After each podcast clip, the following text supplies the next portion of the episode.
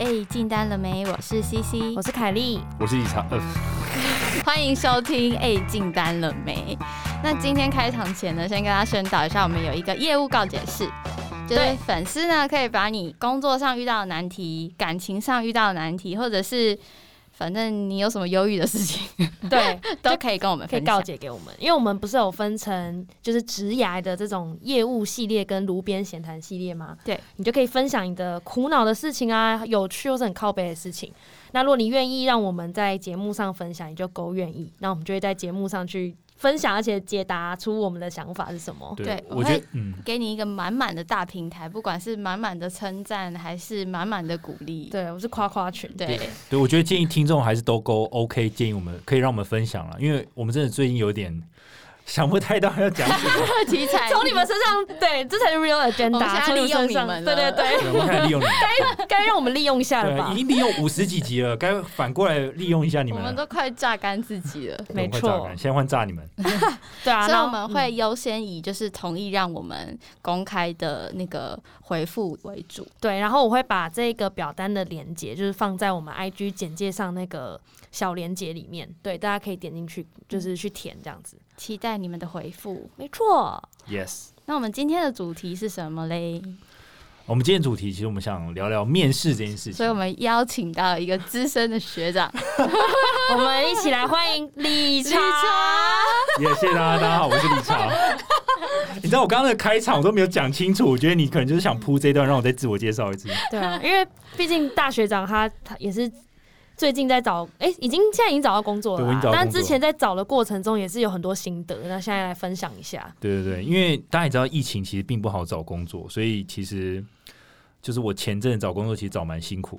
对，那现在就是在一个不错的公司上班，这样，然后也加班到刚刚。嗯，对，所以接下来要分享一下，就是我之前可能这半年来的一些经验，这样给大家一点建议。这样，那通常面试的第一题都会说：“来，请你自我介绍。”那面对这一题看起来简单，但是又是一个创造第一印象很重要的题目，你有什么想法？OK，其实我之后来自我介绍到最后，其实，呃，其实你都不会去想说你要介绍什么，你家人或是你念哪里什么，我都不会去。就那个一定对，对你一定是要讲，对你一定是 focus 在你面试这个职位，它可能是是做什么的。比如说你面试 marketing，那你可能就要马上讲说你过去有什么跟 marketing 相关的经验。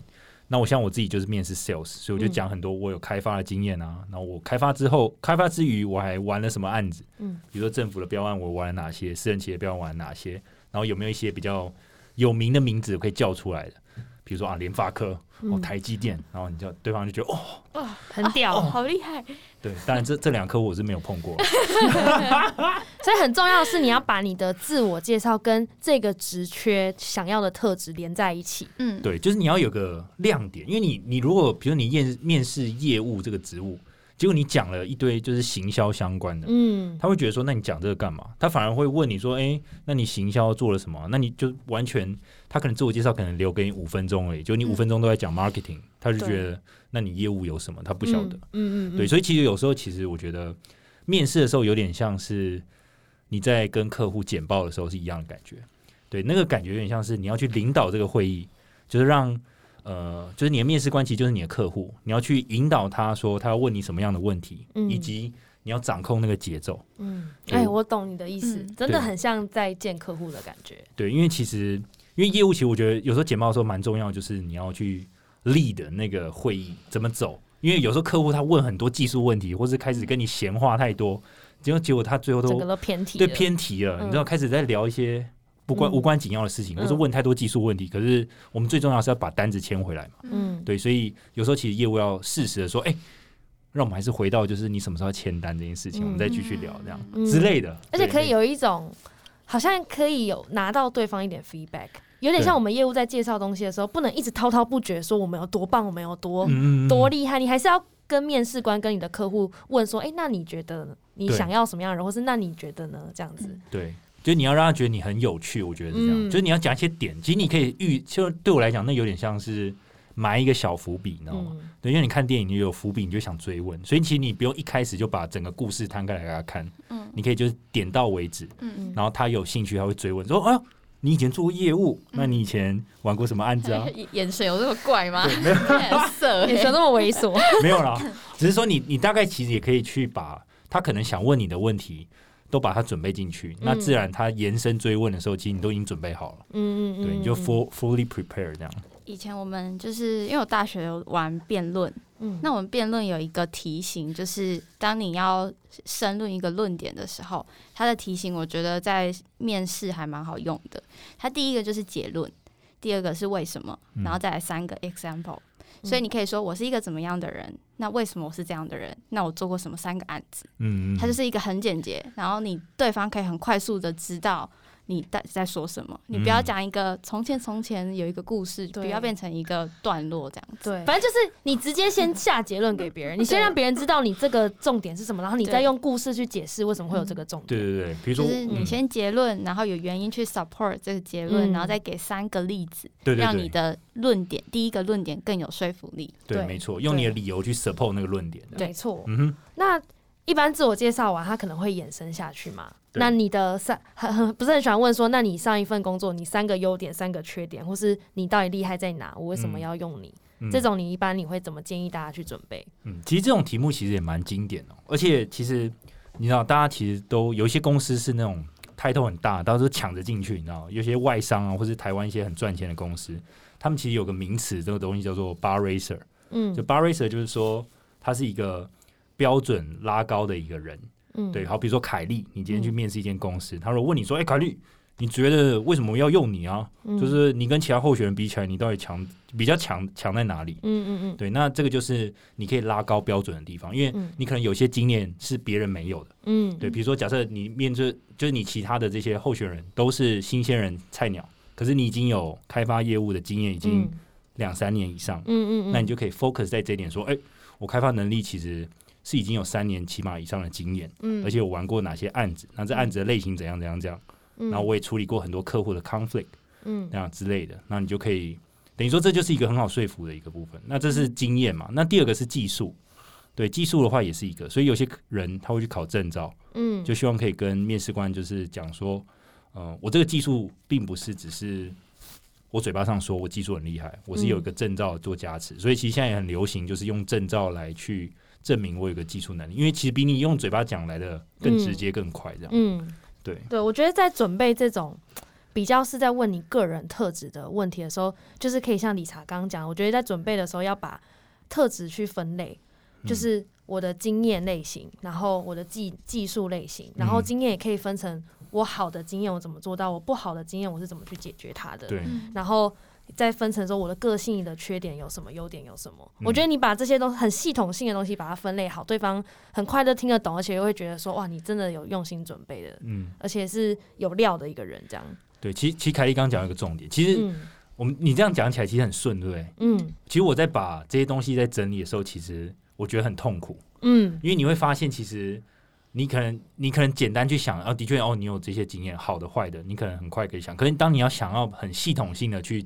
讲给另一个人听的时候，其实你你真的要花一个时间去写它，而且你要去，就有一种真的要面对自己的感觉，对，就是要重新把把自己剖开，说哦，原来我的缺点有这一些，那要怎么把这些缺点？你总不能假设我是一个很很懒散的人，我总不能说哦我很懒这样，能请假我就请假，不能这样讲，你要把它包装成说。但是因为这个缺点，我会怎么去改进？对，没错。这个是缺点又是怎么样呢？其实可以变成我的优点。而且有些题目是它是比较深入的，比如说直接问你说，比如说我们之前有聊过，就是哎，当如果你你今天你有两个客户，结果他们在利益上有冲突的时候，你要怎么去呃，就是你要怎么去处理这件事情？嗯嗯。像这种状况，就是会有当时的情境嘛，然后你目标怎么解决？比如说你要让谁拿到这个案子，或是你要。怎么样双赢这样？然后你做了哪些行动，以及最后的结果是怎么样？那甚至结果之后你要怎么样的反思？其实就是我们之前提到那个 STAR 的法则哦。对对哇！如果突然面试官突然问我说：“你现在有两两个客户都是我的客户，但是抢同一个案子，我要怎么解决？是不是？”对。哇，真的好麻烦哦。对，所以你一定要好难、很系统、很干净的把它讲清楚。对，除非除非你有先提前先准备。对你把就是 STAR 法则，我们之前提过，就是 Situation Task。然后 A 就是 action，然后跟 result，嗯，对你把这个四项分门别类，你把它写出来，那你自然你脑中就有一个系统的。对，所以如果要面业务的话，其实大家应该是可以上网去查一些基本题，然后把自己你如果你是面试官，你会问什么问题，都把它先准备好。对，你就应该会比较好。而且，其实你讲一个重点，就你准备之外，其实你还要想一个方法，是可不可以让这个。你想的这个情境，你的故事可不可以通用在各种问题，变成系统性？你不要什么东西都很杂乱，这样应该会比较好准备，对不对？我觉得我们之前那个业务日常那一集啊，嗯，每一个我们的问题都可以变成你们练习的题目，对对，真的都可以变成，这是真的，直接考古题。其实真的在。做 podcast 对我们的整理能力是有非常大的帮助。对对，这是真的，因为我们回答问题其实就是有点像在准备面试。对，我们每个 podcast 的题目，真的都可以拿来用。对，因为每一次都有那么多题，我们都要想我要讲什么，我们都要整理出来。对，其实你们刚刚讲的方式是你跟面试官一对一的时候，你要讲那些你看不到的对手。那我的经验是我有一次是跟六个人一起面试，然后也是面某软体公司。然后他就说你要怎么销售这个产品，然后它也是一个云端平台的产品。嗯，然后当时候因为我们是刚毕业嘛，然后就有一些呃，我觉得学校很厉害的人，他说找电踏少女，就讲了一些 social media 方面的，就就一个人讲了这个之后，剩下五个人都这样子讲。你说全部都讲电踏少女，全部都讲 B to C 网站上的东西，对，因为。就被第一个人拉。可是你们那个软体是 B to B 的软体，是 Azure 不不行，哦。是是 Azure，嗯，对，但可能当时候大家还不太清楚它的主要的用户是谁，所以大家往 B to C，一个人讲电塔少女，其他人就往 IG Instagram 往那就直接往那边去了。然后那时候我是因为我是一个会比较属于观察型的，我不是跑第一个的那个，嗯，所以那时候我就。我习惯在面试的时候想跟别人不一样的东西，那就会比较容易让你脱颖而出。团体面试的时候，主考官问一个问题，那你想到第一个 idea 通常都是最不特别的，所以你可以先看先冷静一下，先去看一下炮灰他怎么做，对，先看一下 看一下别人怎么去当炮灰，对，然后你往反方向想，如果你想到的那个是合理的，你通常讲出来，你就可以脱颖。那你那时候怎么说？我那时候就是讲 B to B 的方面哦，我就说你应该要找到需要这个软体的客户，嗯，那可以从哪边哪边，我就这样子讲，我就没有往 social media 那边，然后那一次我就比较高分。嗯，其实其实我觉得 C C 讲一个重点就是你要。讲的跟别人不一样，你又不能讲一些陈腔滥调。而且我觉得要冷，面试的时候冷静，你不要想要急着马上回答。你就算让全场安静尴尬也没关系，你先冷静，让自己脑袋想清楚到底要讲什么，再开口，我觉得会比较好。而且我很同意你们说，跟面试官讲话像是在跟客户讲话一样。嗯，因为那一场面试顺不顺，你就看那个人的眼睛，跟他你聊天的那个方式。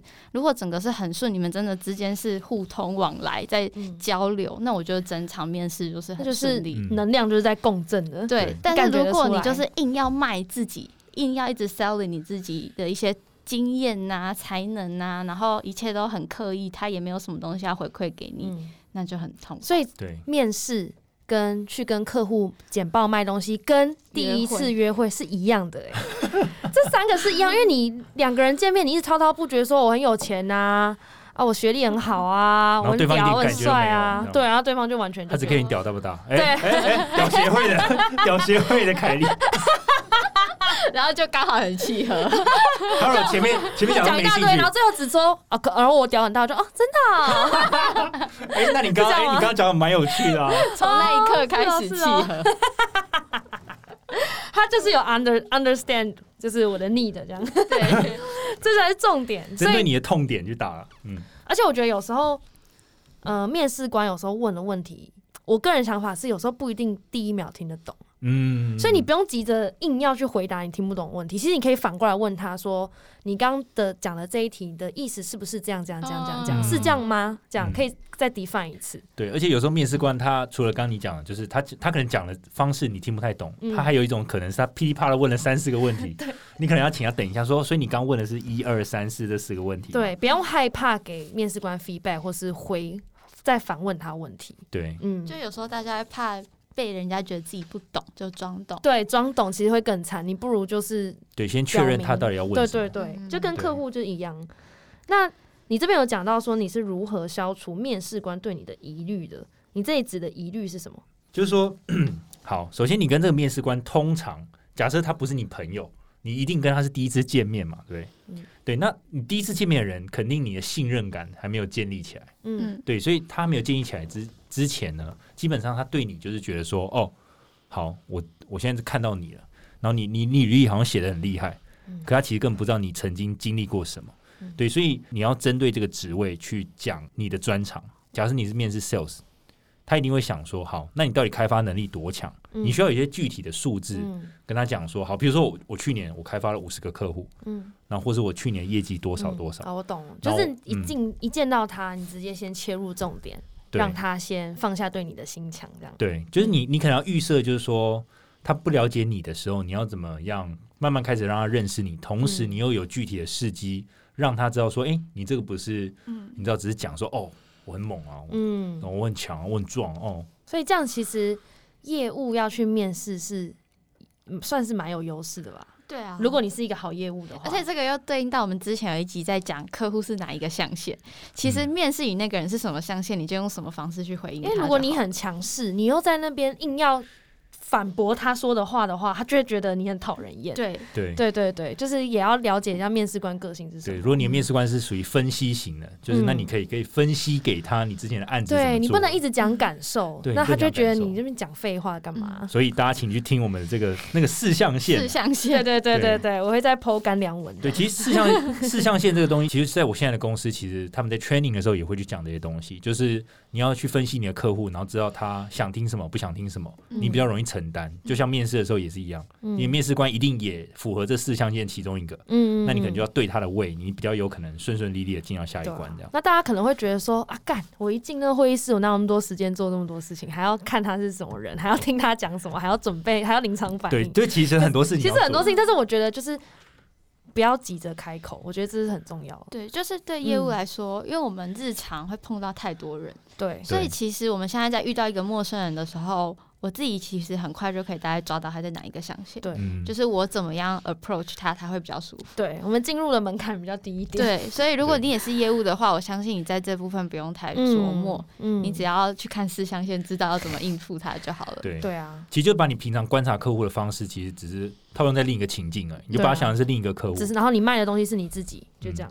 而且其实这边想要提醒，因为其实我们听众不只是业务嘛，所以如果有一些，比如你是 PM 啊，或者你是 marketing 啊，或者你是工程师都好，其实业务的这种软实力，或是这种观察人的方式，或是思考的方式，其实都可以套用在你自己身上。嗯，对，就平常可以多练习。我觉得这是可以练习出来，只是你要有意识的告诉自己说，你现在必须要开始练习做这件事情。之前我们的前辈他就有跟我们分享说，他在面试的时候，他有一个小 pebble。就是他会一见到面试官或者 HR 的时候，先发他现在在职这份工作的名片，然后以他现在在职这个身份去介绍自我介绍他自己，嗯，就会非常有自信又具有专业的形象。对对对对，因为这就是平常自己每天在做的事情。对啊，但是看起来很比较很快上手，对，然后又那个气场又在，对，那会不小心哎就开始简报了，就是哎，所以你们公司有需要这个东西吗？哎，我觉得可以。其实刚好也哎，就算没上，你说不定也是得到一个客户。对啊，针对面试，有时候会有一些技术型的测验或是简报，那你要怎么准备？嗯，好，这其实通常都是面试的第二阶段，因为第一阶段可能是要认识你这个人，接下来就要确定说，哎，你这个人到底技术含量多高？尤其工程师的面试，他们会有很多这种他们所谓 lead code，就是要演算法的一些 coding 的题目，嗯，你可能要准备一些考古题，你才有办法回答他临时问你说，那这个最佳解是怎么样？那其实业务也是一样，就是说他会问你。呃，如果你是卖一些资讯产品，那或是一些，比如说你卖防毒软体好，他就问你说，那你对防毒软体理解在哪里？他可能会考你。然后我今天 D D DOS 攻击是怎么样？你防火墙怎么设定？嗯，对，那防火墙要设几个规则等等，他可能会问很多这种技术问题。那你可能就要系统性的去跟他讲，才有办法过这一关。这样，嗯，因为像你自己的技术，你那时候是怎么准备？你是有，你是因为有先考证照，嗯，所以。让你在这一方面比较好上手吗？OK，这正好牵扯到证照这个东西。因为其实我在呃面开始面试之前呢，其实我跟因为我跟 C C 跟凯莉是同一间公司嘛。其实我们公在前东家，其实我们不太需要去特别考一个证照。嗯，对，而且那项就是我们卖的产品好像也没有这种证照可以考哈。嗯，对，所以没什么要考的。所以基本上你在回答客户的时候，其实都是你经验的累积，然后还有你跟呃工程师啊、IT 啊这边了解的时候，你会把这些技术都。就是学起来，对，可是我现在到了另一个产业，可能是呃，它的技术可能含量需要高一点，比较容易跟客户就是讲相同的语言。对，因为你对到的客户都是 CTO、C level 的人，对，而且都是 IT 人员，所以可能技术含量要稍微高一点。所以那时候就有前辈建议我说，那你进到这个产业，你可能要呃，最好先考取一张这个产业的证照，嗯，那你才有办法就跟他们讲相同的语言，你也比较容易进单这样。所以其实我那时候是因为我自己是文组的，所以我完全没有。这种科技相关的背景，那我为了要达到这个目的呢，所以我就去考了一个证照。对我大概花了三个月吧，嗯，对，然后有顺利考到，但是其实就是有点抖这样。对，因为其实证照其实并不好考，但是你考到的话，其实第一个就是你面试当然就会稍微比较顺利，因为你已经有证照的技术加持，所以你底气会比较够。那第二个就是其实你个人的提升啊，对，因为证证照考到之后，其实你可以。继续往下考，而且同时就是你未来在面对客户的时候，其实人家问你的时候，你起码有一张证照加持，你也不会说哦，这个我要请工程师来回答你，或是我要回去查一下，嗯嗯，就变得比较嗯，你知道比较比较敏捷一点的。那有一些产业，我我的想法是，有一些产业是像我们现在，我跟 C 现在这个公司是没有办法有证照的嘛，嗯，比如说有一些是，比如说有卖一些电子产品，他们公司他第二第二关也是会请你要做。呃，公司产品架构的那种简报，那那种东西，它其实不是要知道你懂不懂，就跟理查现在产业是不太一样，他不不需要知道你懂不懂，因为他知道你绝对不懂，嗯，所以他想知道是你的，他给你一个礼拜的时间准备，那这一个礼拜你的吸收能力到底多好？对，没错，所以这个就是考验你认不认真，然后再来就是你的逻辑跟你吸收资讯，然后把它整理成一页的报表的能力，对对，还有你的学习能力，对，就是你的学习能力，所以这个我觉得可能。有想要面试人是可以自己练习的。对，嗯，就像我前阵子有参加一个，就我们系上，我系是国际系，嗯，然后就所谓的管理系，就是大家都会笑说，哎，管理系是不是出来到底要读什么，到底要做什么工作，好像什么都不会。嗯，那那时候就有回系上的跟应届毕业生分享说，找我现在的工作啊之类的。那我遇到最多的问题就是很多学弟妹问我说。要怎么去科技业？嗯，就是你，你又不是读科技背景的，要怎么去面试？要怎么进这些产业？但是其实很多在科技业的人，也都不是来自于那个公司的那个产业。嗯，很少。就比如说我们现在这个产业也没有这个系啊，没有这个系啊，这是什么系？没有这个系啊。对啊。那我朋友在台积电工作的，他们来自于的那个系，跟他们现在在做的。比如说电机系跟他们现在在做制程，其实也没有完全的相关。嗯，他只是有那个背景进去再从头学。那其实，在科技产业，如果你想要当业务的话，很多时候你都是进来再学。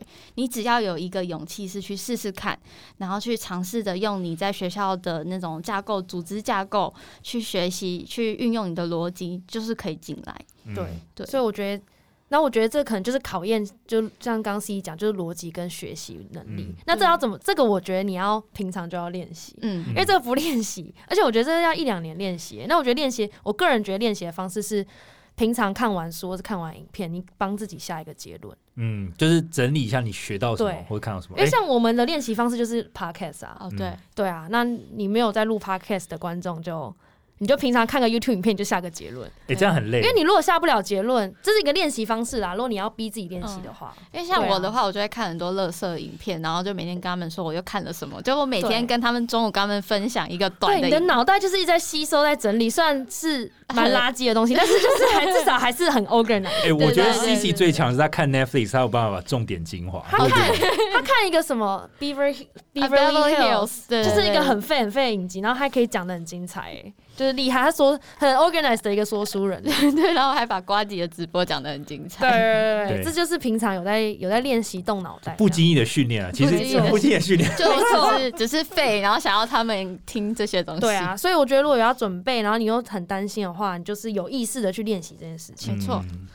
那那再来是文化的契合性，应该是指说跟公司文化吧？嗯，没错。其实呃，在了解你这个人之后，以及技术测验都通过之后，有时候他会很 care，就是说，哎，今天我如果真的 hire 你进来，那到底你跟我们公司这个内部的这个磁场到底有没有在搭，你懂吗？对，因为万一你是一个很凶悍的人，就跟你像一个狮子一样，结果公司都是些小白兔，那你进来就非常的格格不入，对，格格不入，因为你会把那些兔子吓跑。因为假因为你假设你你的工作习惯是你很猴急，然后或是你讲话比较冲一点，可是他们都是做事比较慢的，那你可能会。不太融入这个工作环境，就像就像我们之前不是访问那个去非洲工作的那个学姐，嗯，然后学姐不是也说她在非洲工作的时候，哦，大家都觉得她太 aggressive，对，太 aggressive，然后其他人都是慢慢来，要吃个下午茶，还有你要先跟她拉勒一下才开始办正事，对对对，其实有点那种感觉啊。当然你还是可以融入这个环境，只是说如果你一开始就是跟这个环境。呃，很契合的人的话，其实就会比较顺。那他们会怎么问来确定这个员工契不契合？嗯，其实有些公司他们会定一些这种我们所谓的这种文化契合性的问题，比如说问说，OK，今天你可不可以讲一个你曾经有团队合作的经历？这样，嗯，那你可能就可以，如果我的方式，我可能就讲说，OK，那我曾经有一个案子是这样的，那因为呃，在整个过程当中需要很多技术 support，或是要做一些 POC，就是呃提前测试。那我要请工程师一起进来了解一下这个状况，并且拍一个影片。那同时我要跟 PM 了解说，哦，这个时辰大概是这大概是长这样。我可能在九月之前，我这个东西就要完成。嗯那请 PM 帮我追一下进度。嗯那甚至到最后出货的时候，我要跟呃出货部门这边协调一个出货时间，是不是会 delay？那我们要怎么样去解决？所以其实这个当中你就接触了工程师、PM、呃出货部门，然后你自己以及客户，这是一个 co work 嘛。你并不是自己一个人来，你要协调各个部门这样。对，就是你解决的，然后你是怎么解决事情的风格是什么？对，就把它一次把它回答完这样。对，还有一种比较经典的问题是问说，呃，你这个人有没有创造力？对，创造力这个听起来很抽象，对不对？嗯。其实创造力你可以理解为就是说，因为我们在一个公司体制内去做事情的时候，我们往往就是服膺于这个体制，公司系统是这样，那你就这么做。嗯。可是有些人他的脑袋比较特别。他会希望说可以优化这整个活这个整个流程。举例来讲，我们曾经我们在呃前公司的时候，其实呃之前报价单的部分，其实我们要自己手写嘛。对，可是后来有个模式是，他直接可以从系统里面汇出来。对，就是把一些产品资料啊、报价直接一起出来。其实这有个好处就是说，你就省去你 key 报价单的时间。嗯，其实，在有些公司里面，它的流程其实。报价单的送出来其实要经过层层把关，就你送出一个报价单可能要一个小时，嗯，可当我们有这个优化的系统之后，其实它可以减到从一小时变成五分钟，嗯，对，其实，在有些公司是没有这个，没有人想到要做这件事情。他想知道你是不是一个会自己想办法解决问题，而不是土法炼钢，或者是对你是不是一个 builder？嗯嗯嗯，对，因为有时候新创的时候，有时候更 care 这种这种这种技能，就是说你是不是可以帮助这个公司变更好。你是不是可以提出更好的解决方案，还是你只是来工作的？嗯，对，这两个心态不太一样。我们以前大学有一堂课做个案讨论，嗯，然后还有一题就很像文化契合，他就是问说，如果今天你是一个主管，嗯，然后你带了一个千禧世代的新人，然后这个新人呢有一个很棒的 idea，但他越过你直接去找你的主管报告，但是你的主管非常喜欢，哇，那你怎么办？好问题哎，嗯。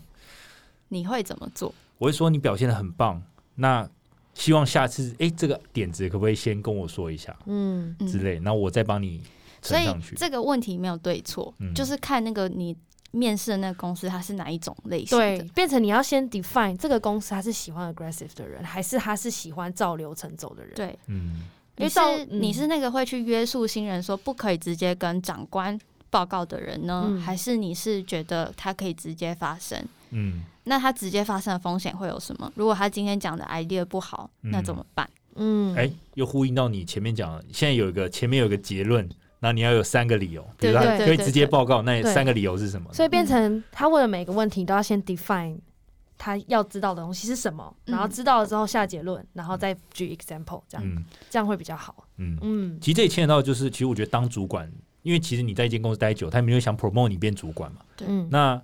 今天假设你你底下有 team member，他比你菜的时候，他肯定会做一些我们认为是比较失控的失控的事情。那你可能你是主管，因为你有很多的经验，所以你在说服他的时候，你当然可以讲说啊，你今天想越过我去讲，那可能会有什么样的问题？嗯，你可以快速的系统性跟他讲，他马上就学会了。对。对，不然讲一大堆感受啦，讲一大堆不是原则性的东西，他就会觉得啊，所以我到底要你你有没有尊重我是你前辈？啊？但是会不会有一些公司很讨厌什么前辈后辈这种这种文化呢？嗯，所以我觉得其实我们的听众除了新鲜人之外，有应该很多人是有工作经验的，所以在找这方面的工作的时候，可能会被问很多像这种组织的文化问题。就像哈佛商业评论里面都有很多这种情境题，我觉得有时候可以去抓来，然后你自己想一下你会怎么做，可以先准备。嗯，对。那像我之前啊，我刚刚提到一个技术测验上一题，然后我之前面一个某某某某公司，然后他就考我那个逻辑题。台 台商超级爱考呃逻辑吗？其实外商也会考逻辑，只是外商考逻辑跟台商不一样。台商大部分都是图案的，图形图案。对我之前面过一个外商的逻辑题，那就还好，现在是线上阅卷的，你就填一填。那台商是用手写，然后他就问我说：“今天是礼拜一，上个礼拜的。”呃，上个礼拜的，哎，十天前的前一天的后一天，在后三天，在后在前几天是星期几？就问这种题目，你知道吗？就觉得哦，超怪的，而且很奇怪，这种用纸。写的他们会改吗？对啊，然后我连我自己考几分都不知道，因为一般外商都是你写完就知道几自己几分的，在电脑上。可是 到底对，而且谁要改？就是你你改这份工作的职员，你不会觉得你工作很？其实我觉得这是很老旧的测验，说真的，就改那份阅卷人会流那个流动率很高。对。其实我个人也不是很喜欢这种测验，因为我觉得很浪费时间，没有什么没有什么大的意义啦。对，因为有很多题，对不对？对，有很多题。然后什么试性测验呐，然后什么什么鬼测验的，然后题目都很就就就是我才不信你会改。其实我通常考到这种测试，就是这种测验的时候，通常那个公司就比较比较传统，然后又可能公司规模也蛮大的，所以就变得有点。可大部分我觉得，嗯，对，就是几乎所有大的台商公司都都是他，他们没有人想要去优化这件事情，因为可能就没有必要啊，没有必要，而且你可能没有奖赏，然后你又要跟层层的主管讲说，哎，我们想优化这件事情，然后你要再做很多的简报，为什么要优化？对，那这件事情优化了之后，你们要做什么？你要做，那你 对。啊，那然后也没加薪啊，那干嘛干嘛优化？可是可是 有有一些外商就是很 care 你有没有想优化这个公司的那个能力，对。对，所以今天老板如果很鼓励这件事情，我相信一定有年轻人。或是一些，就是你知道，就算没有加薪，他也愿意改善这个环境。嗯，没错。而且外商一定是比台商更 care 文化契合度这件事情。嗯，对外商几乎是一定会问的吧？应该是吧？对，查你的经验，我的经验就是，我觉得他非常 care。对啊，是绝对比台商。我觉得台商其实没有很 care 这个文化契合，因为台商规矩太多，你只要 follow 那个规矩，你就是文化的对对对之一。对 你不要不听话就好了。外商其实有此一说啊，就是说。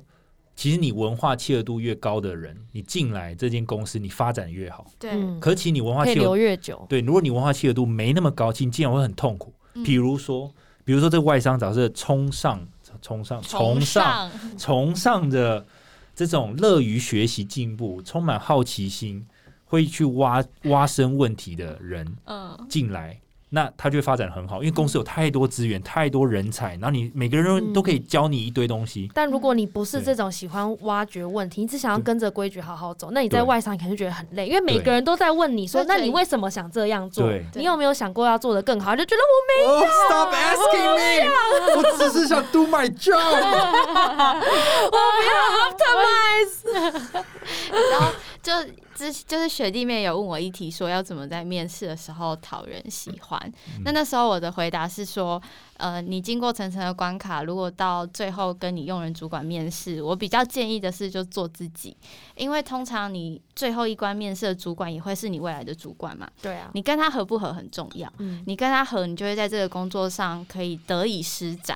那你跟他如果在面试的时候就已经有一点不对盘，你可能在就算你真的进去了，你可能也。工作上心情不会那么好，这就跟约会是一模一样。没错，你第一次在那边跟这边假掰，让别人以为你是很有气质的女生，然后他刚好也喜欢有气质的女生，哇，在一起就完蛋了。嗯，就因为你就不是有气质，对，因为进来就发现哎，就很辛苦，对，对啊，所以还是当自己，不要就不要没礼貌，不要不要太随便，但是不要随便。做自己为出发点，这样。没错。其实其实我之前有个经验，我现在想要讲到的可能是心态的问题。对，因为我曾经可能你知道，有些公司的面试它可能有五关，嗯，然后第一关就是 HR 嘛，真的很多。对，第二关就是哦，这种都外商比较多，经理对不对？外商台商也有，台商也有五关的。对，然后第二关可能经理，第三关协理，第四关副总，第五关总经理。然后我我我记得我那个面试，我在前四关我都顺顺过。他们说，哎，就是感觉上契合度很高，这样就是感觉啊共振，美拜哦，共振共振，想说啊，这前面这四个小时已经顺顺利利的过完，就干到第五关对总经理的时候，总经理就直接就他也不认识我，因为前面的人可能没有跟他 sink 只跟他讲说，哎，这个人到最后一关喽，他就进来，然后坐，然后就看一下，哎，那你介绍你自己，然后我又要从头开始介绍我，那我可能我不知道那时候是我已经 HP 值已经太低，因为前面已经四个小时，四个小时，所以那五关是在同一天的，同一天。哈，对，那那间公司这是台商吗？台商，所以就是第一关过了，说好哦，那第二关这样子。对我中间他也问我说，你要不要喝个咖啡或 吃点点心？这是 RPG，怎么回事？这是这是宿营在玩宿营哎。结果最扯的是，就是总经理他就是听你这样讲讲讲，他其实就你就可以感觉开始有点对你跟总经理没有共振到，就你跟这样，然后结果总经理就 OK 好，没什么反应，没什么反应，嗯，然后我我就 fail 了啊。就是我前面四个小时，就前面主管都聊得很顺畅，就总经理不喜欢你就废了。不行啦，这种连续五个小时轰炸我没有办法哎。应该说很多面试其实到最后就会有点像这种感觉，就是你前面顺顺的，可是就是就是你知道，就到最后一刻最后一刻的时候，你们就是不契合，就不契合。对，其实这个我觉得就到床上了才发现不契合啦。就打开来穿，哎 啊，好了，关起来，裤子穿上，关起来，换一下。门在那边，对啊，门在那边。其实，嗯。但是我觉得这样子真的，其实面试跟找客户跟谈恋爱真的很像。对，所以有时候不是自己的问题，也不是对方的问题，那就是契合，就是不契合。因为对对对，你总是到最后一刻的时候，你才发现啊，原来我们并不是想象中那么契合，对吧？因为感情也是一样啊。你 对，原来不是想象中的。你在一起两年三年，一开始还被恩恩爱爱的热恋期，就最后还不是分手？对啊，所以这真的很像啊，所以。变成是说公司在挑你，但你也在挑公司。你在挑公司，所以我觉得有只要是有工作经验的应该还好，但是没有工作经验的人，可能在面试的时候都会太战战兢兢，太那种赶快选我，赶快选我的心情了。这种就是没有分手过的人嘛。对，那就是稍微稍微放松一点，因为你也在选他这样子。对，就最后如果就算他没有选你，你也不要灰心，因为假设他真的选你，你们未必未来是开心的。讲成这样，我们说的是真的啊，真的啊，是真的。就是强求的爱情不会好了，对，强求爱情不会好，没错。那接下来到了后面之后，像你刚刚讲，如果总经理那关过了，那就是谈薪水了。就谈薪水，HR 又再进来，哎，恭喜你过关。然后现在艺薪，就艺薪一开个价钱，然后哦，月薪三万，拜拜。月薪三万，那你就觉得干，真是。那我前面花了五个小时，你跟我讲，就该做的都做了，就会发现，对啊。干。其实我跟你讲，其实有时候面试真的是这样，就是你你前面面试，你觉得你好像你你把你这武林武功啊，然后十年来的经验啊，全部都跟他分享之后，你觉得哦太好了，我就是你们公司要的人才，嗯。然后你们也真的很想要我，就 HR 进来说哦，我们觉得你很棒，然后这个薪水就只有这样。哦，看你要不要这样，就真的你会有一种好像在不同的时空，你知道吗？就觉得前面好像在星际大战，然后这次回来有种。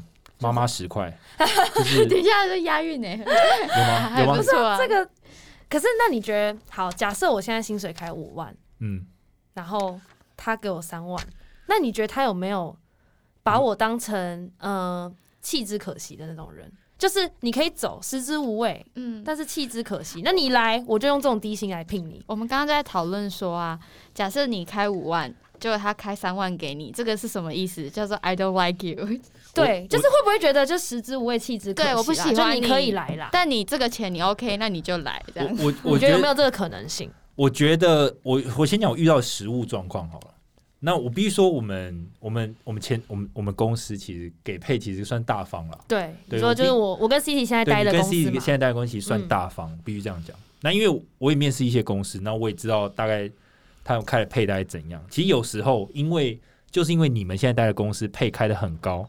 那你讲出来了，或是你原本就是说你的现在的薪水是多少的时候，他们会直接，他们不会讲说他要给你多少，他会说，嗯，你现在公司可能给的配有点高，我们这边可能没办法给到这样，嗯，可能只有减一万或减两万，嗯，对，或甚至就 减两万，好多，只有减两万，如果减一半，通常如果减两万或是减太多，他都他都不会跟你讲多少，只会跟你讲说。可能没办法到你的期待，可是可以让你学很多东西，有成就感，然后或是未来发展很大，你要不要考虑？多大？多大？会卖个梦给你，就是说啊，你以后比我现在薪水还高两倍，你奖金以后领两三倍。为什么？因为这个市场很大。换成你在面试面试官，哇，好 aggressive 哦！你你大概只有对 C 讲一个重点，你大概只有那个时候你会开始有一点对，那时候可以 aggressive 一点，可是真的没有没有什么好害怕，你就问对，问你谈到 offer 的时候，差不多就要你。对，啊，就问凶一点。可是可是他那个时候就是他最后就只能画一个饼给你对。。但我们的意思是说，假设他他们对这个职位的 range 是开三万到五万，嗯，那你开五万，但他只跟你说，哦，那我们就给你三万，那就没什我觉。得这就是蛮恶意的啦，对啊，就是一个弃之可惜。其实可是通常他如果给你三万，你前面面试应该可以感觉出来他没有那么喜欢你。嗯，我觉得啊，以我的经验，他如果很喜欢你，他不可能亏待你。嗯一旦是没有到你我们前东家的薪，你前东家的薪水，你就会觉得那我不要再继续面下去了，这样吗？嗯，可能说你薪水这一这一部分的确会造成你们转职的障碍。嗯，对，因为你前东家很高，可是其实有，其实像我们的粉丝也会来问我们这个问题嘛，就是说啊，以前哦在空服业，他可能在空服业，然后可能薪水不错。我们上一集呢访问 Aloha，他其实薪水不错，可是他到科技业就是有被调低一点点。对，那其实这转职都是成本，嗯。其实你自己要去考虑，因为嗯。有一些公司它可能会真的跟你卖梦卖很大，可是有些真的是可能很有前景，如果你愿意待的话，其实会发展真的不错，那你就要自己去取舍。对，嗯像如果你们现在如果真的未来有考虑投入别的产业，其实这也会你们会遇到的问题其实我有个想法，就是像你刚刚提到那个空服业啊，其实我觉得如果你是空服业，然后你以你的职涯来，你不考虑薪水，你以你的职涯来考量，你觉得空服业不是你想做一辈子的职业，然后你想要回到陆地上找科技业等等的话，那你就要搞清楚你的市场行情是多少。嗯，因为以你这样子的，从一毕业就开始做空服，然后到现在，你虽然年纪是年纪可能二五二六了，可是你要回到科技业的时候，对他们来讲，你还是一个二十二十二岁的人，嗯你就是一个大学刚毕业的人，所以你的市场行情就是大学刚毕业的行情。那你认知到这一点，你就要去想，你过去那四年在空服业是赚到，嗯但现在才是你真的要开始，因为我觉得时间才是最大的金钱。对你如果真的想要进科技业，那你就早一点，赶快下定决心进去。对嗯，因为如果你你现在如果不换，那你就只能一直做下去。可是然后你就会一直觉得天哪，我好想换，好想换。对，只是可是你可你还是没换，留给三十五岁的自己。对，然后三十五那天想换的时候，对于市场行情来讲，你还是一样，你还是那个二十二岁的人，而且因为说不定你你还是你还会被打折。对，而且一般公司不会想要年纪太大的人。对，嗯因为对他，因为你的态度已经是年纪比较大的人的态度了，可是你的嗯脑袋还不是，对，就是对于科技业来讲啊，对，对，所以其实有时候其实你，所以就是持续学习是一个很重要，或是嗯不要怕去转换、跳脱你的舒适圈。其实这都是很多嗯 YouTuber 或是现在大家倡导，就是你要持续的学习，然后跳脱舒适圈。对就我觉得大家的观念应该是保持弹性，嗯没有说你的下一份工作一定要比这一份工作高，嗯你要。你不能把薪水当做是一个唯一的条件，就像刚刚凯莉讲，你要认清楚你的市场价值是多少，对，嗯然后然后你想要去哪一个产业，你到底要不要换产业，还是你要再深耕一个产业，对这都很重要。而且你要想，这个薪水只是短期的，你可能是这一两年比较低，可是你很厉害，你很强，其实这个市场也会回馈你，给给你一个很好的薪水对水。，而且其实凯莉讲一个重点，其实因为我尤其业务这个职位是嗯最特别的，就是你的你的底薪可能没有那么高，对。对他可能底薪保证的没有那么高，可是你的奖金的幅度其实有时候是没有天花板的。对嗯对对。如果是呃其他人跟你讲，你可能会觉得他在画大饼，可是如果是由我们业务本人跟你分享的时候，其实这实是真的、啊，这是真的你如果真的很认真，你很厉害，其实这个市场真的会给你很好的报酬。对。对，像我嗯现在公司的 top sales，他其实在这个领域这个产业，他可能做做业务做蛮久，可是他在这个领域可能只有三年，可是他是现在这个公司的 top sales，、他只有三年，然后是 top sales，对 top sales，那所以其实其实你可以看到，就是前人他如果有能力的话，他是真的有办法在短时间内，嗯。三年其实说说实在说实在也不长了。嗯，对，因为常常我们遇到客人都说啊，我在这业界二十年啊，然后那你怎么会这样？对，可是可是他三年其实他就有办法，就是真的达到一个很好的业绩啊，。所以我觉得最重要应该是先厘清自己到底要什么，然后我觉得时间是比实际的薪水还珍贵的东西。对，因为其实你、嗯你如果整个人生看下来，其实你现在转换，你越年轻转换，其实成本，是比其实。回头看是那个时间短短的一下下而已。之前看一个就是信用卡业务，他在分享他转职的嗯历程。嗯他每一次转职都是在不同产业当业务，然后他说他面试的时候到最后一关，他会问公司一个问题：你们这边第一名 Top Sales 的奖金领多少？嗯然后就是大概他年薪多少？然后他的目标就是在这一份工作达到他比他还厉害，然后他就会离职。嗯，真的有人会问这，他问说你们中位数的 bonus 跟平均奖奖金多少？那最高的是多少？我我我之前就反正前几个月我在面试的时候，的确也有公司在跟我讲这个资讯，就说有人进来不到一年就年薪要几百万几百万。我第一次听的时候，我怕他跟我胡烂。对我有时候蛮怕，所以其实你要观察，就是说他是讲真的还是讲假的，以及你你到底你这个人如果进来这间公司，你做不做得到这样？嗯，对对啊，人资讲的要三思啦。那如果是业务主管讲的，可以对是是，我那个我像我那个 case 是业务主管讲，所以就是稍微可信度比较高一点。对对对对对，所以你就可以大概知道你的进步的幅度，你前面多大、多宽、多大。嗯，没错。那接下来就讲到理查来分享一下，如果你面试失败的话，你是怎么调整你的心态的？面试失败，其实我觉得面失败就是说这样啦，就是说你还是要有个禅，你知道吗？心要有个禅，心要简单，就是禅施主。对对对。其实有时候你真的说实在，我觉得说不难过是骗人的。就是如果你是一间，你已经比如面试总共有五关，结果你前四关都已经妈拼死拼活熬夜准备，然后你也顺利过关，就第五关你被刷掉，或者你最后谈薪水谈不拢，嗯，其实那是很 upset，就是你觉得好像。为什么？为什么努力最后换到了，竟然只是这样？就像谈恋爱在一起，就像谈恋爱一样。我们最后没在一起，最后又分手了。对对对啊！有时候真的很想发火，你知道吗？就像赏人家巴掌，每天传讯息，结果还是没交往。对啊，一直问你说：“哎，Richard，这个时间可以跟你 call meeting 一下吗？我们来谈一下这个什么时候在下一阶段哦。”每一次给我那么多曙光，结果。结果说你多喜欢我，结果结果是没有，就就三万块哦，三万块真的是很想杀人耶，真真想打人，所以我必须说了，其实说实在会难过的，我觉得人之常情，因为毕竟你你为什么会难过，是因为你花了时间，你准备，然后你很想进去，所以那失落感特别大。但是其实必须来讲，这跟这跟业务在。呃，拿案子的时候其实一样概念，就是有时候其实不是你不够努力，或是不是你少做了什么，而是刚好就是就是这样，命就是这样，就是这样。就你这个案子就是就是，so sad，嗯，对。所以我觉得一定要，可能就是一定要检讨，可是你不要过度检讨，对，也会把自己搞得心很累。对，有时候其实你你已经觉得你尽力了，然后你也付出了多少努力，可是你最后还是没上。其实必须说。可能就这间公司真的不适合你，嗯，对，这是有可能。而且我真的觉得上帝真的是都会帮每个人安排好他们的路，哎，对，生命只会找到出。这个是真的，因为很多人都觉得好难过，这个没上，这个没上，然后后来他进了一间他超级喜欢的公司。对对，就是上帝会安排一个最适合你的人给你。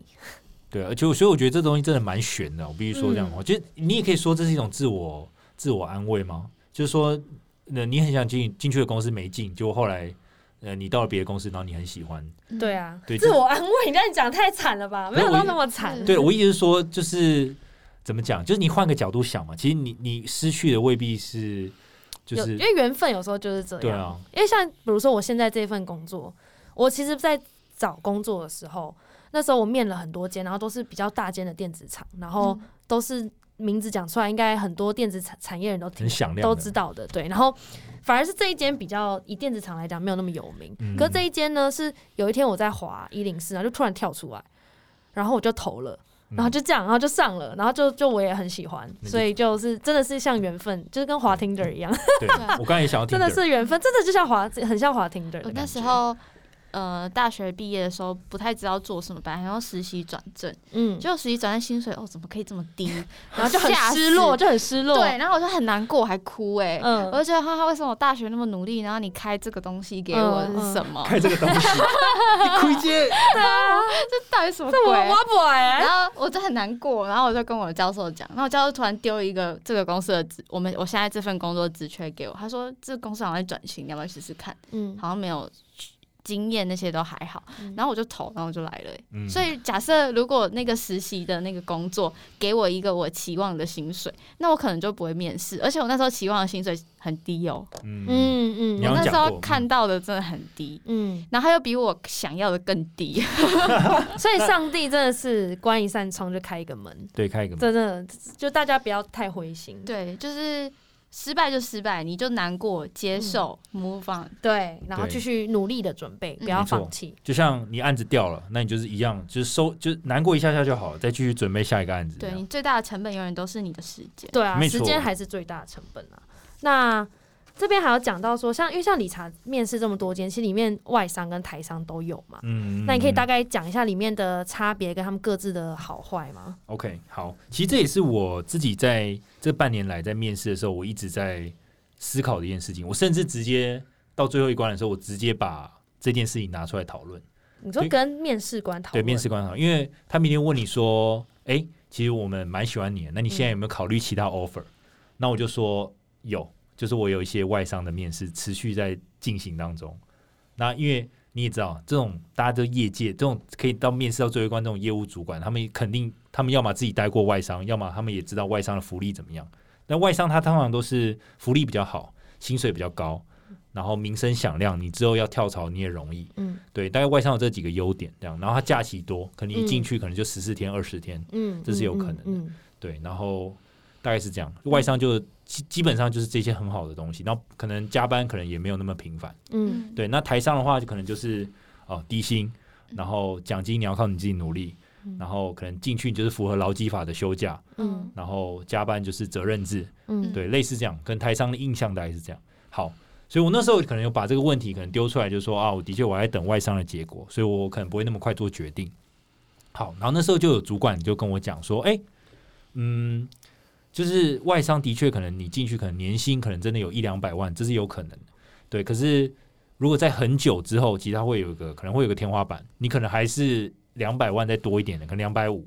可是他就说他可能从一毕业就到现在这个台上工作，然后可能服务了二十年、三十年。他说他现在薪水可能是五百万、六百万、七百万这样，而且是真的，因为他就亲口跟我讲，是副总跟我讲。那我就觉得说，哦，所以其实。外商可能一开始你可能会就是比较滋润一点点，可是其实台商你做久了，或是你是一些从新创就开始你就带进去，然后最后你成为一个 sales head，你可能薪水你比外商来的高，这也是有可能。而且还要讲一个，就是说外商可能还有一个状况是，他可能离职率会比较高。嗯，对他虽然薪水很高，可是相对他压力一定也很大。对你可能很每一年他都必须淘汰一些人，然后把一些新血换进来。对我现在讲的可能就是一些。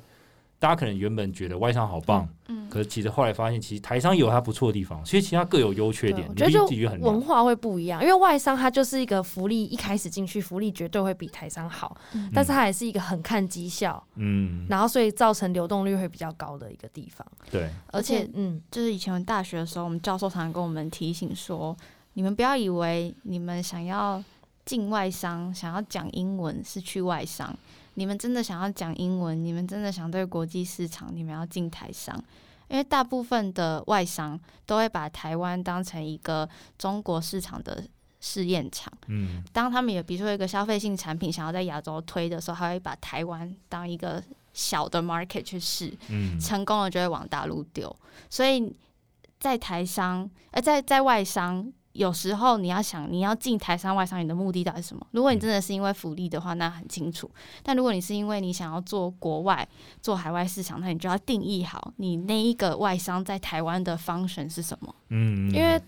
在台湾设厂的外商一定是要推台湾 market，对，他不可能你 base 在台湾，还要你去做美国干嘛？他在美国总部就在美国，他干嘛要你去做美国呢？根本不需要，所以外商一定是做台湾。对外商是做台湾，这个这个其实是一个重点，就是外商只做台湾 market，一定是只做台湾 market。台商如果你在台商的话，其实台商是可以做全球，包含台湾。因为一般这种外商，它的亚太总部都在新加坡或上海，也不会在台湾，所以台湾它只是一个 branch，然后都是做台湾市场这样。对，没错。对，所以其实这也是你。不管在新创或者台上也好，这的确是一个诱人的或是蛮有挑战性的点。嗯，因为甚至有一些公司会跟你讲说：“哎，其实凯莉你做的不错，我希望把你调到澳洲，你当当地的 sales head，你等于就自己在那边创业。”嗯，当然这可以是一个很大的饼啊。嗯但我就是说，你去做国外生意这件事情是可见的、可行的。可如果你是外商的话，可能不太可能。对你就是限缩在对不太，基本上就是不可能。对，不几乎不可能。台商台，而且台商，我个人觉得台商的。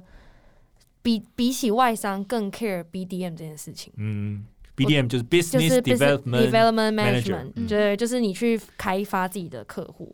所以他的奖金的制度会比外商在奖金上，我觉得台商其实奖金会比较多。嗯，但是你可能就要沉，就前面你要蹲一下下。对，只是外商底薪一定是高很多。对，所以我觉得，我觉得一个重点就是不用去羡慕说。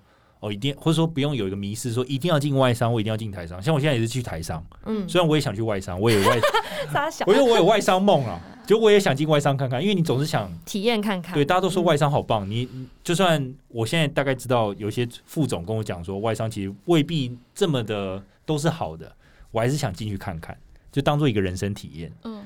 对，所以可能给听众的建议就是说，你不用执着一定要进外商，其实台商也是有嗯不错的发展。对啊，而且就像 C C 刚刚讲，就是要定义清楚你自己到底要什么。嗯嗯，对，就是你要的是这些做台湾市场，而且民生跟福利，还是你要的是你打国外，然后把台湾的品牌打出去？对，你就变成外国人眼中的。外商对啊，对对对对，你是要哪一个？你要当台湾人眼中的外商，还是外国人眼中的外商？哎，这个搞得有点复杂，笑死！而且外商一定是比较自由嘛，什么上下班时间没有在管的，没有在什么打卡的。可是台商一定是你要九点到嘛，对啊，就是你一定要跟着规矩走，那就是看你自己喜欢哪一种没错，好了，听众我觉得可以跟我们。分享一下你们故事，就是你们比较喜欢台商还是外商？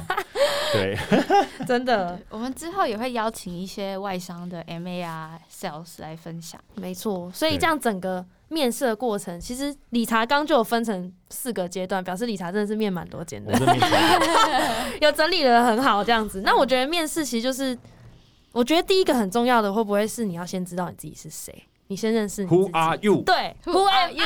我是看不起的国中生。Who you are？干嘛两个青蛙在那边？我是一个看不起的值日生。先看清自己是谁，对不对？是吗？是吧？我觉得是。你一定要很认识你自己，你才能够学会包装自己嘛。你一定要认识产品的 spec 嘛。嗯。那认识了之后，优点、缺点、经历 organize 出来之后，接下来就是。学会卖自己。嗯，其实我觉得，其实有一句话是这样，就是其实如果你是一个很好的 sales，其实你不管在哪个环境，你都可以做的很好。嗯，就真的，我觉得这句话是真的，都是互通的，都是互通的。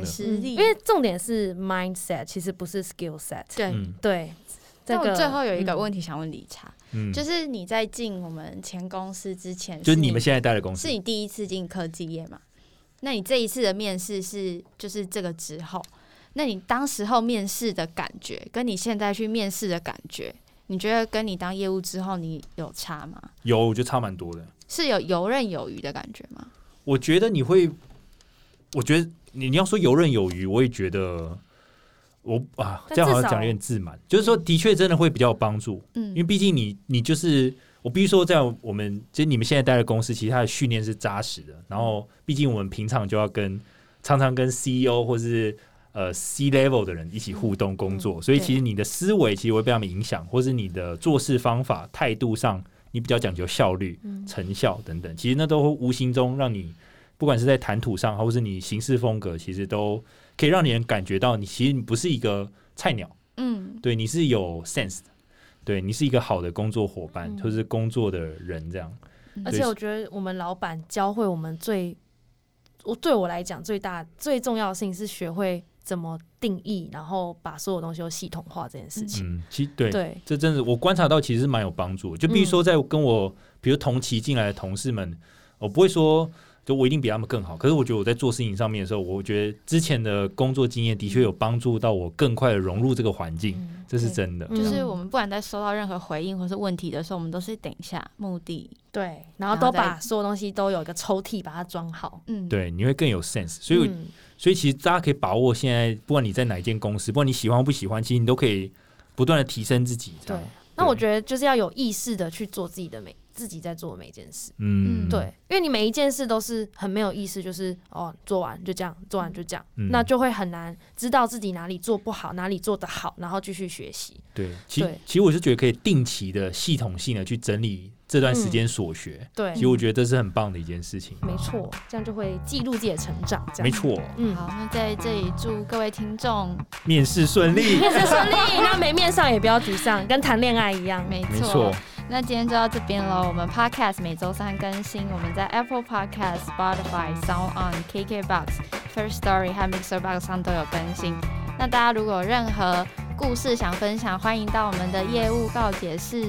耶！今天就到这里喽，大家拜拜，拜拜。